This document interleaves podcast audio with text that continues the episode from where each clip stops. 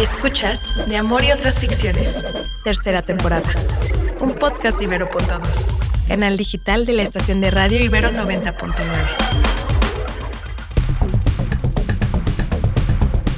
De Amor y otras ficciones es un proyecto del programa de género e inclusión Ibero, en conjunto con Ibero.2. Hola, ¿cómo están? Les saluda con mucho gusto Noemí, filósofa, feminista, feliz docente y gran colaboradora del Observatorio de Género y Juventud del programa de género de la Ibero. Hola, espero que estén muy bien. Aquí Esteban Romero, literato, editor y feliz colaborador, como siempre digo, del programa de género de la Ibero. Sí, y aquí nos sentamos esta vez para poner en la mesa el problema de los trastornos de conducta alimentaria. Nos vamos a sentar a hacer una crítica reflexiva y amena acerca de esta cultura por la delgadez extrema. Esa idea de que nos tenemos que amar a través de la idea del cuerpo perfecto. Y bueno, siempre con la mirada en cómo reconciliarnos, cómo amar nuestro cuerpo desde otras directrices, con todas las tensiones que eso nos va a implicar en un sistema gordofóbico. Vamos a hablar acerca de estos estereotipos de amor que se nos están colando en los trastornos alimenticios en las alianzas patriarcado-capitalismo que detectamos en la cultura de las dietas y cómo podemos amarnos desde otros horizontes. Sí, como hemos hecho en otros episodios, vamos a tratar mucho este tema del amor relacionado con la funcionalidad, ¿no? Que se suele pensar que el tema del amor es algo que se tiene que alcanzar cuando no es así. Creo que nunca sabemos bien cómo meternos al tema de los trastornos alimenticios, porque creo que cuando los presentamos puede ser que los incentivamos a veces, ¿no? Entonces, eso, tratar todo esto lo vamos a hacer de la manera más cuidadosa, pero también siempre invitamos a que cuando cuando estos pensamientos y esta cultura nos está atravesando demasiado, entonces buscar ayuda siempre, buscar acompañamiento, buscar especialistas. Entonces, bueno, lo que queremos señalar en primera instancia es que hay una noción de amor muy particular que hemos encontrado que se nos cuela en los trastornos alimenticios. Y es esa idea de que el amor es algo que tenemos que ganarnos, que nuestras vidas, nuestros cuerpos, así como están por sí mismos, no merecen ser amados. Y que en cambio hay cuerpos que sí son dignos de amor. Esos cuerpos delgados, esos cuerpos esbeltos, blancos, cisgénero, ajá. Entonces, aquí la tesis principal que vamos a defender, ay sí, muy académicas, venimos hoy, es que lo que buscamos cuando buscamos modificar nuestros cuerpos no es la delgadez por sí misma. Tras, lo que buscamos realmente es ese trato a los cuerpos delgados. ¿Por qué? Porque estamos en un sistema cultural y económico en el que a esos cuerpos delgados se les sonríe, en el que esos van a recibir cumplidos, que están representados en iconos de la moda, del cine, del arte, del éxito, y que en cambio esos cuerpos que no entramos en el estándar de delgadez, desde la infancia somos cuerpos criticados, que se nos piden ocupar, no llamar la atención, que se nos piden cogernos. Entonces, esto, recordar que cuando buscamos la delgadez a cualquier costo, porque claro que lo hemos hecho a costos súper dolorosos, lo que estamos buscando realmente es ese amor, es ese trato amable que aparentemente solo merecen los cuerpos delgados. Tiene que ver con un sistema capitalista, heteropatriarcal y racialmente estructurado. Ah, ya, estamos citando a Donna Haraway,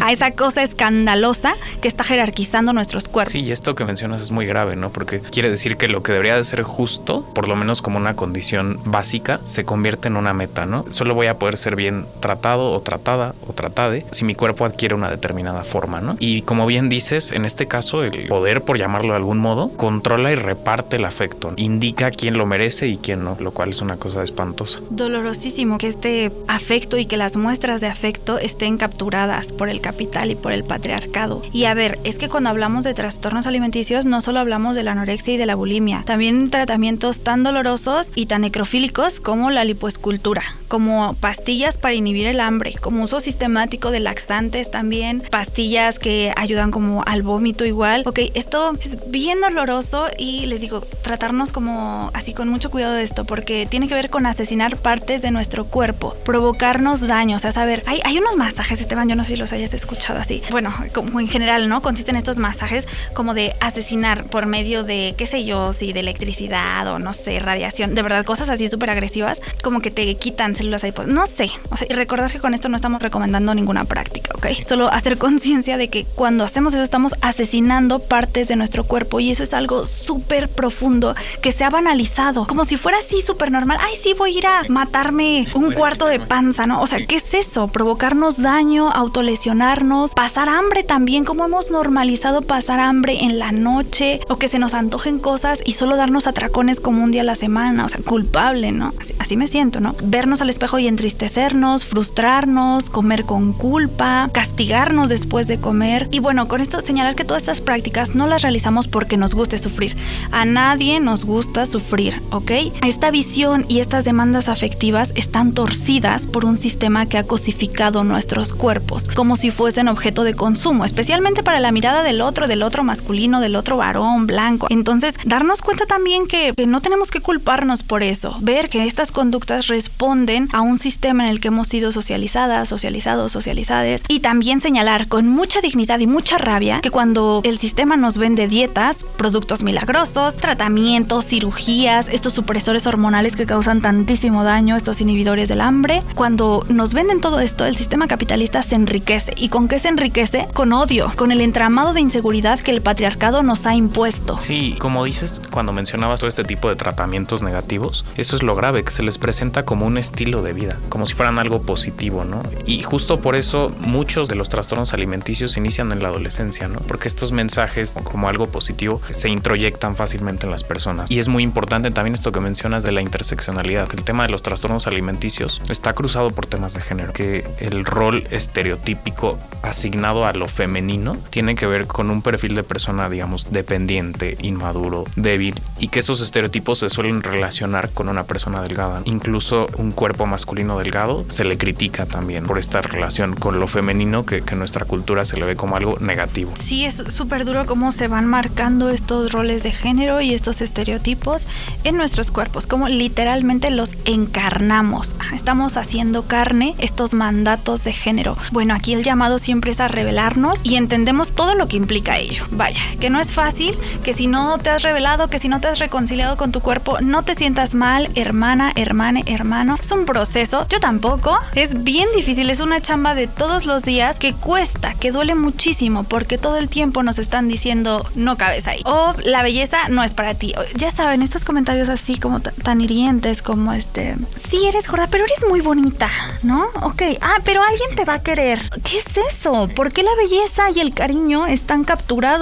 por la delgadez? Y reconocer eso, reconocer que lo que estamos buscando es ese afecto que nos ha sido robado y no es nuestra culpa, no es que, ay, entonces estamos bien equivocadas, no somos personas trastornadas que no están viendo bien que el amor no está ahí. Oye, es que todo el tiempo, todos los mensajes nos están diciendo que el amor está ahí, que el amor está en esta transformación de nuestros cuerpos, que necesitamos ser, necesitamos modificarnos para ser cuerpos que de verdad sean dignos de ser amados. Bueno, recordemos, no estamos ahí porque nos guste sufrir, estamos ahí porque estamos envueltas, somos personas envueltas en esta trama, nos atraviesa toda esta trama de sentido. Sí, y como dices, lo gravísimo que es asociar el valor de una persona por el tamaño o forma de su cuerpo. Sí, ¿no? E incluso algo que a mí me parece muy loco, otorgarle un valor moral a los alimentos, ¿no? Que no está bien que una mujer coma ciertas cosas o que un hombre coma ciertas cosas, ¿no? Yo todavía vi recientemente, no recuerdo en qué, en qué serie, un chiste porque un hombre estaba comiendo una ensalada. Que uno dice, ¿cómo es posible que a una cosa tan básica como a los alimentos les otorguemos un determinado Aquí voy valor? yo con otra confesión que no tenía planeada.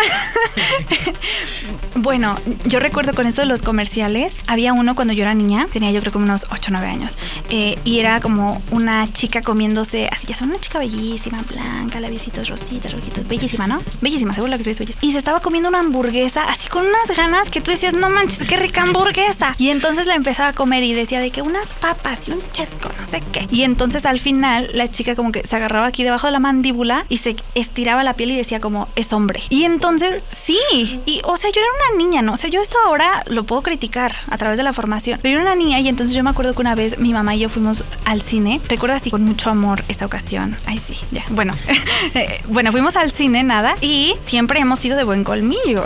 Entonces pedimos así de que crepas, nachos y palomitas y ay, y donitas. O sea, todo, ¿no? Pero porque de verdad todo nos lo No era así como este exceso del consumo por consumir. Lo disfrutábamos mucho y nada. Y entonces terminamos y le dije como a mi mamá, somos hombres, ¿no?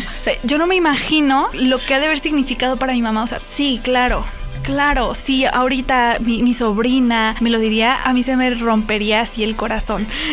Porque tiene que ver con esto, con cómo estamos encarnando todo esto. Y darnos cuenta que es un trauma intergeneracional. Eso, que estos trastornos que yo tengo con mi cuerpo también los tuvo mi mamá, ¿no? También cómo afectaron a mi abuela. No es algo nuevo, que tenemos que reconciliarnos también con nuestra genealogía y darnos cuenta a veces que cuando podemos sanar nosotras, también ayudamos a las otras a sanar. También eso, personas que nos escuchan, es un proceso colectivo. Tenemos que trazar otros horizontes, tenemos también que agenciarnos de nuestro cuerpo, sabernos cuerpos y vidas dignas de amor y de respeto y hacer un buen análisis de esto para cuestionar esas prácticas cotidianas que nos están obligando a lastimarnos buscando afecto. Sí, y darnos cuenta de que a pesar de que hoy hay mucha más información disponible, sigue existiendo una especie de doble mensaje en los medios de comunicación, porque ahora existe mucho esta tendencia del body positive, pero pareciera que sigue relacionada como de manera escondida con la cultura de la delgadez, o sea, que se siguen jerarquizando los cuerpos, que de algún modo los cuerpos no aceptados van de un lado y los cuerpos aceptados de otro. Entonces sí existe el body positive, pero jerarquizado y, y como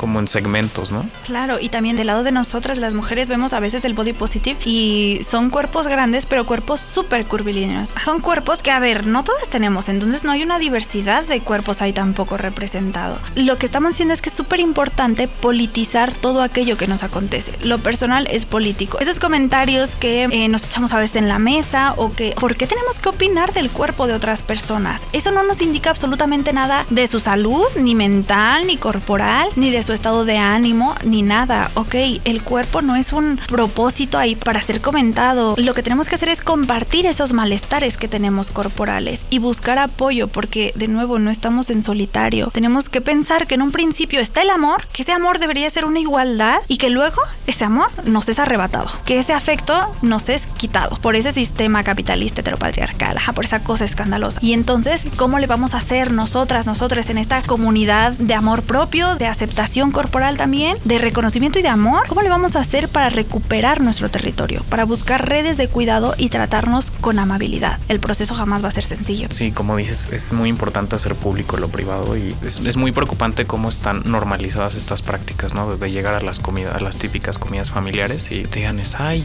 bajaste de peso, ay, subiste de peso, como si de verdad fuera un tema de conversación tan simple, ¿no?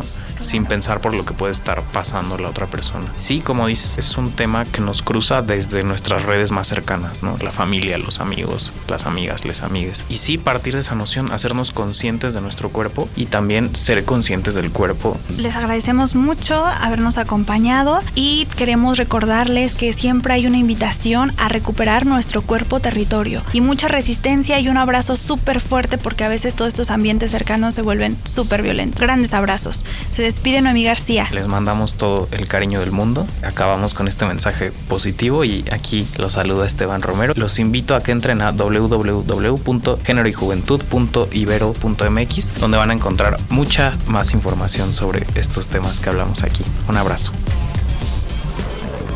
Escuchaste De Amor y otras ficciones, tercera temporada. Disponible en plataformas de audio y en el sitio ibero99.fm. Viajemos en el tiempo a principios de los 20, cuando el secretario de Educación Pública contrata a Concha para que recopile ejemplos de música folclórica, por lo que ella recorre el país cantando y buscando música mexicana. Los textos dicen que incluso se aprendió varias canciones en lenguas indígenas y que realizó estudios sobre música prehispánica. Curioseando el pasado, un nuevo podcast de la sección cultural de Ibero 90.9. Mi nombre es Caro Villaveses. Escucha Curioseando el pasado, primera temporada un podcast de Ibero.2, canal digital de la estación de radio Ibero 90.9.